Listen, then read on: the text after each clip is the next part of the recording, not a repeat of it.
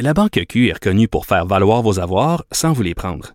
Mais quand vous pensez à votre premier compte bancaire, tu sais, dans le temps à l'école, vous faisiez vos dépôts avec vos scènes dans la petite enveloppe. Hmm, C'était bien beau. Mais avec le temps, ce vieux compte-là vous a coûté des milliers de dollars en frais, puis vous ne faites pas une scène d'intérêt.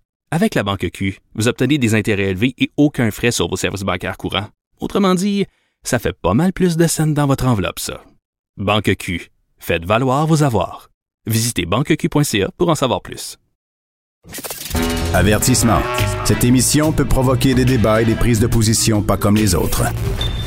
Vous écoutez Sophie Durocher.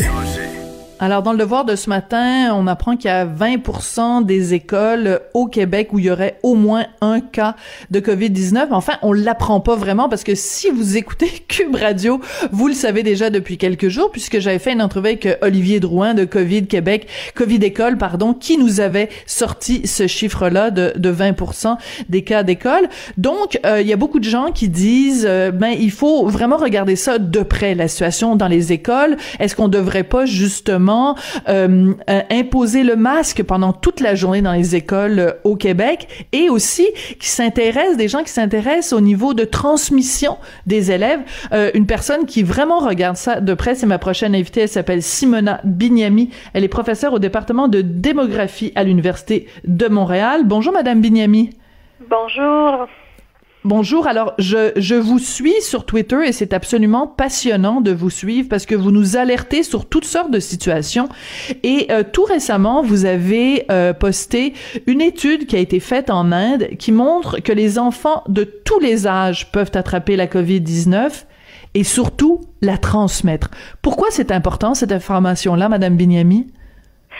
Donc, c'est important parce que jusqu'au présent, le niveau de de la COVID chez les enfants est, je pense, euh, une des choses les plus méconnues euh, par, euh, par les chercheurs. Parce que, euh, si vous vous rappelez, pendant la première vague, on entendait souvent, bon, euh, les, les enfants sont épargnés par les conséquences les plus négatives de la COVID, mais aussi on n'en trouve pas vraiment des enfants parmi les cas infectés.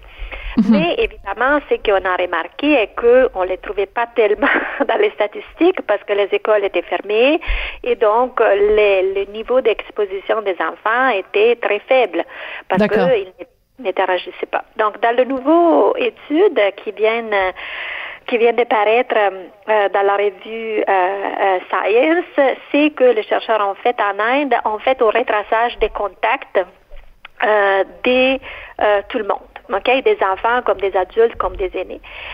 et ce qu'ils ont trouvé est que les enfants des d'âge scolaire, donc en bas des, euh, des 20 ans, transmettent bien l'infection aux enfants du même âge. Hmm. Euh, et remarquez que euh, les milieux qui sont considérés par l'étude, je l'ai lu en détail ce matin en préparation pour l'entrevue, les, les écoles ne sont pas ciblées par ce type d'études. Donc, le retrachage des contacts a été fait dans les ménages, dans, les, dans la communauté au sens large. D'accord. Euh, mais de ce que j'ai compris de l'article, les écoles étaient en grande partie fermées. Okay? Donc, on parle des interactions qui se vérifient dans la communauté à sens large et dans le ménage. Et ce qu'ils ont retrouvé aussi est que le taux de positivité des contacts des enfants est plus élevé si les interactions ne sont pas protégées. Okay? Donc, mm-hmm.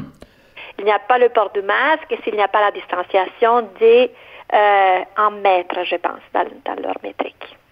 D'accord? Donc, ce que ça nous dit, c'est que les enfants euh, qu'on disait épargnés, en fait, se le transmettent entre eux. Ça, c'est la première partie. Mais la deuxième partie, c'est qu'aussi les enfants le transmettent aux autres. Donc, il faut arrêter euh, si on se fait à cette étude, il faut arrêter de penser que il n'y a pas de problème avec les enfants, tout va bien, et donc il faut vraiment être inquiet de cette transmission par les enfants. Oui, mais je pense que nous avons ici au Québec euh, une, preuve en gros estimée dans le fait que même si le nombre n'est pas hyper élevé, il y a un grand nombre des écoles où il y a eu des éclosions. La plupart des écoles au Québec s'est arrêté à un cas pour le moment, parce que rappelez-vous que les écoles sont ouvertes depuis seulement un mois. Oui. Mais il y a beaucoup d'écoles qui ont déjà enregistré plus que deux cas de la COVID. OK? Euh, euh, il a été, il a été indiqué, oui, mais c'est parce que les enfants, enfin, l'attrapent en dehors de l'école. Oui, peut-être. Euh, mais si on considère que maintenant qu'ils sont à l'école, les enfants passent la plupart de leur temps à l'école, oui. quand même, le, le, temps, le temps d'exposition qui leur reste dans, dans les autres endroits, c'est quand même plus limité parce qu'on parle des écoles et des activités parascolaires aussi. Okay? Donc, il y a l'interaction à l'école et les interactions dans les activités parascolaires qui sont permises depuis deux semaines, si je ne me trompe pas. Mm-hmm. Oui, donc euh, oui. Alors, mais vous, comme démographe, euh, qu'est-ce qui vous inquiète le plus dans tout ça? Est-ce que vous, vous faites partie donc des gens qui disent dans les écoles, à l'intérieur des classes, même une fois que les enfants sont assis, ils devraient continuer à porter le masque toute la journée? Oui, tout à fait. Mes deux enfants, moi j'en ai deux, une qui est à l'école secondaire, une qui est à l'école primaire. Mes deux enfants portent leur masque. Euh, oui, je suis, je suis tout à fait parmi, parmi les scientifiques et les parents qui est, en faveur de, de, ce type de mesures. J'étais une des, des, signataires. Vous vous rappelez que juste après le, la diffusion du plan de retour à l'école du gouvernement, il y avait eu une lettre que les scientifiques avaient. Euh. Parce que de, oui, donc moi j'étais une des signataires. Donc on l'avait déjà souligné à l'époque. Il y a une évidence scientifique incontournable que la transmission de la COVID est aérienne. Okay? Mm-hmm. Même la règle de distanciation de 2 mètres, pourquoi on, on, on l'utilise? Parce qu'on sait qu'il y a une transmission aérienne à l'intérieur de cette distance. Donc, les, voilà. petites, les petites gouttes peuvent voyager à travers l'air au minimum euh, dans cette distance. Donc, le, le docteur Arruda, il y a deux jours, quand, quand le gouvernement a annoncé les mesures de confinement partiel, a indiqué oui, mais en bout de ligne, c'est plus important de maintenir la distanciation de 2 mètres. Mais les deux choses ne sont pas l'un le contraire de l'autre, parce que la distanciation de 2 mètres découle aussi directement du fait qu'on sait qu'il y a un, un niveau de transmission aérienne de la maladie. Donc, pourquoi pas protéger ces contacts? Voilà. Mais est-ce que vous êtes en train de me dire, euh, Madame Bignami, que euh, le docteur Arruda a pris la mauvaise décision en n'imposant pas le masque à longueur de jour euh, aux, étudiants? Est-ce que vous iriez jusque-là? Mais nous avons, nous avons dénoncé à l'époque de notre lettre que selon nous, c'était une mesure insuffisante. Euh, il y a des autres endroits euh, en Europe notamment où la masque, les masques ne sont pas imposés à l'intérieur des classes. Oui. Mais dans cette situation, il y a des autres mesures qui permettent de contrôler la diffusion du virus dans les écoles. Je lisais ce matin, par exemple, qu'en Allemagne, euh, il y a des dépistages réguliers à toutes les semaines ou à toutes les deux semaines des élèves et du personnel des écoles.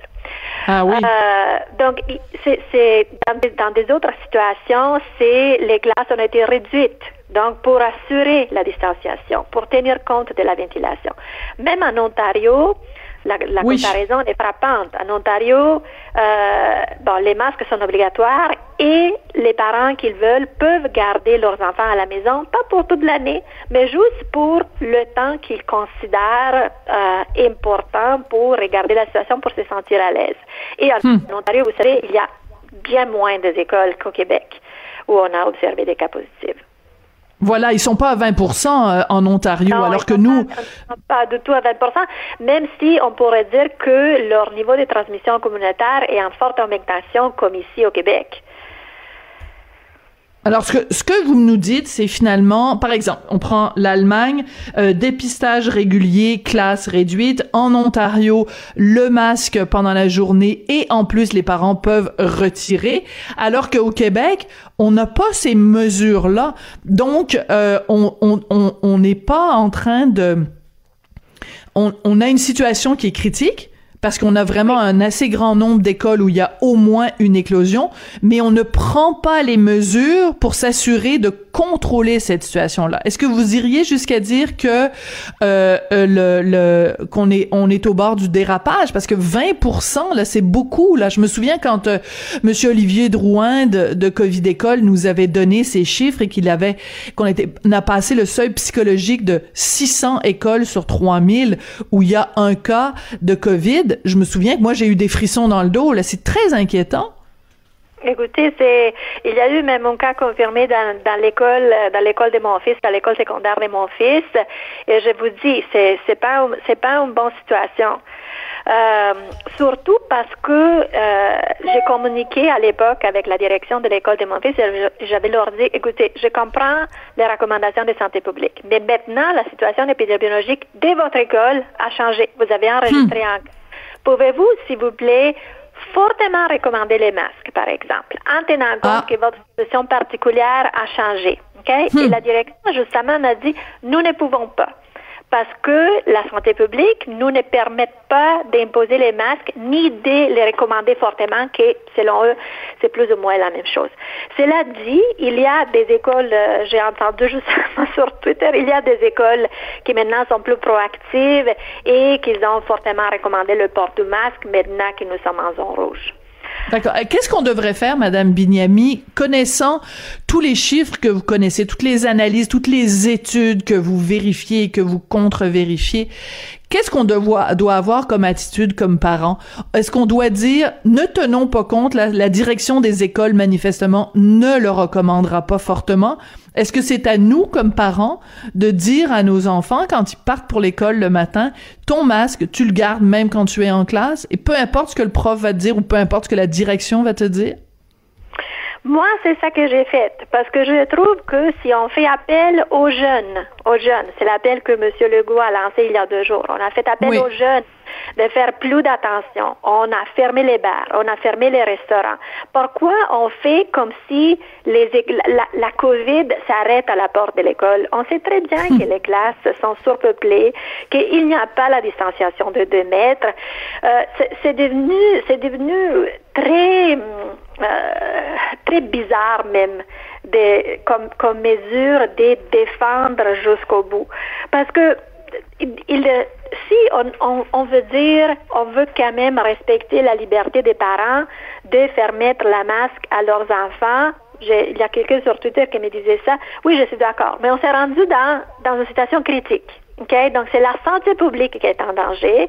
Nous avons déjà fait des mesures de confinement partiel en laissant les écoles des côtés où on voit très bien qu'il y a une transmission. C'est très antithétique. Et bizarre, selon moi, euh, à ce moment. C'est, c'est de ne vouloir pas reconnaître l'évidence. Oui.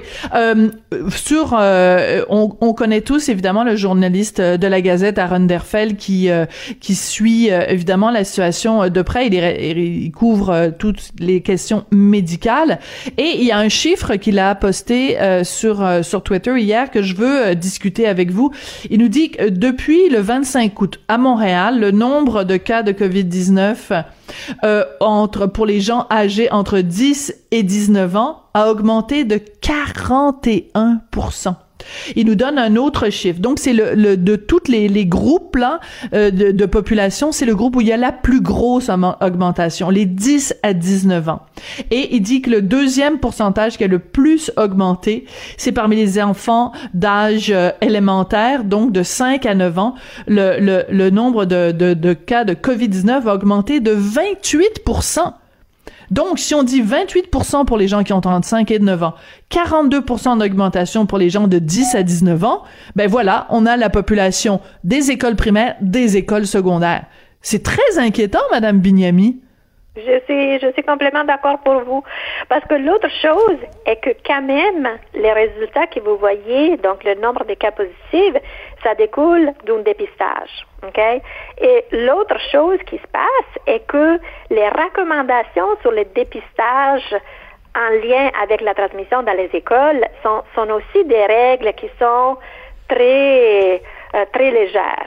parce que dans, même dans les classes où il y a un cas d'infection, les autres enfants, donc les, les, autres élèves dans la même classe, sont mis généralement en quarantaine, mais ils n'ont pas l'obligation de se faire tester.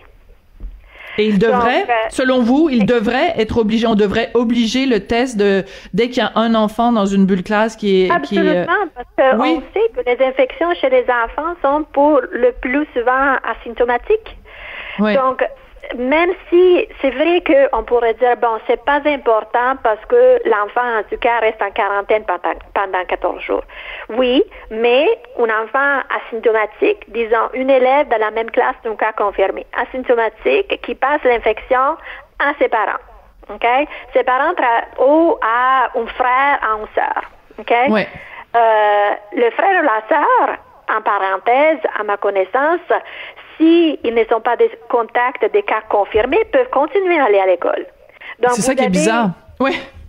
Vous avez un enfant en quarantaine, mais parce qu'il n'est pas un cas confirmé positif, donc son entourage peut continuer à faire sa vie. Il y a même eu une, euh, un cas que justement M. Drouin, je pense, a mis sur Twitter d'un autobus scolaire. Euh, euh, donc, les parents des, euh, des, des, enfants sur cet autobus scolaire ont été informés que, je pense, une ou, deux cas euh, des, des, enfants infectés par la COVID avaient transité sur cet autobus scolaire, mais la lettre disait, bon, les autres enfants qui étaient sur l'autobus avec eux peuvent continuer à aller à l'école. Mais voyons. Ah oui, mais ça n'a pas de sens. ça n'a pas de sens. Donc, si c'est toute la question, moi, il, me semble, euh, il m'a fait un gros déjà vu de, la première vague. Quand on disait mhm. il faut faire le dépistage, il faut faire le retraçage des contacts. Très, très, très important de retracer les contacts. Euh, parce que le dépistage sans le retraçage des contacts a une utilité limitée, surtout dans le cas des enfants où les infections sont asymptomatiques. Oui. Donc, euh, pour résumer, Madame Bignami, euh, on n'a pas retenu suffisamment de leçons de la première vague, euh, et alors que justement les chiffres sont très inquiétants par rapport à la population des jeunes, les 5-9 ans et les 10-19 ans, votre degré d'inquiétude sur 100, il est de combien, Madame Bignami? Sur 100? je me suis rendue, je dirais, à 80, 95. Vous êtes inquiète à 95% de la deuxième vague? Oui. Ouais. Je suis très inquiète parce que je ne vois pas. Euh, je, ne vois pas. ce que je trouve un peu frustrant, c'est le fait que ça fait depuis un mois, depuis le le, le, moment où le plan de retour à l'école a été publié que les parents, les scientifiques disent ça, ça n'a pas de bon sens. Pouvons-nous mettre tous les chances de nos côtés? Euh, mm. Essayons-nous. C'est pas que on va dire on va faire porter les masques aux enfants pour le reste de l'année scolaire. Ce sont, sont toutes des mesures quand même qu'on essaye de faire à, à, à court terme pour oui comme M. Legault dit, comment il dit, casser la vague, non? Oui. Euh, essayons-nous de mettre toutes les chances de nos côtés. Tout le monde fait des sacrifices. Nous sommes déjà en confinement partiel. Pourquoi ne pas essayer comme communauté au sens large de, de vraiment de faire le plus possible? Oui, est-ce qu'on aurait pu, vu, vu que le gouvernement annonçait des mesures pour 28 jours, il aurait très bien pu dire, ben, pour les 28 prochains jours, les élèves, les étudiants dans les classes portent le masque. Et on va voir ce que ça donne. Voilà. Donc, ça aurait été une possibilité. Oui. Écoutez, ça a été une discussion euh, passionnante. Merci beaucoup, euh, Madame euh, Bignabi. Era un, un, un piacere parlare con lei. Euh, Simona Bignabi. parlare con lei. Merci. avoir écouté. Merci. Simona Bignami, donc, est professeure au département de démographie à l'Université de Montréal. Je vous encourage aussi à la suivre euh, sur les médias sociaux. Hein, on parle beaucoup de toutes sortes d'informations, de fake news, de, de, de théories du complot, de théories conspirationnistes qui circulent sur les médias sociaux, sur Facebook. Fiez-vous à des sources fiables. Fiez-vous à des gens qui ont des diplômes, des gens qui travaillent dans les universités, des gens qui ont une réflexion, des gens qui sont en contact avec des professionnels partout à travers le monde. Donc, je vous encourage très fortement à suivre Madame Bignami sur les médias sociaux.